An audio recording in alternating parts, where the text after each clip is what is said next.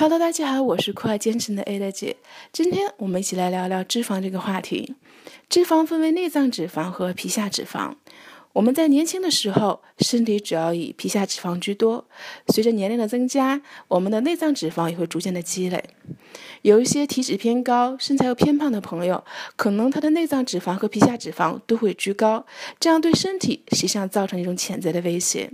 尤其一些年轻的朋友，可能由于生活习惯、饮食的不当，再加上又缺乏运动，年纪轻轻可能就有这个三高或脂肪肝的这样的情况发生。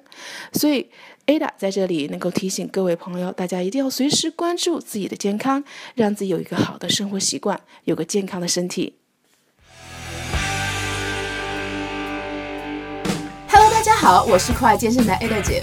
我们的节目自开播以来，受到很多听众朋友的支持和鼓励，Ada 在这里一一表示感谢。有你们，我会更加努力哦。我们的公众号也推出了，请大家搜索“见人见语”这四个字，关注我们的公众号，就可以扫二维码入我们的微信群，我们可以更加直接的交流哦。期待你的加入，我们不见不散哦。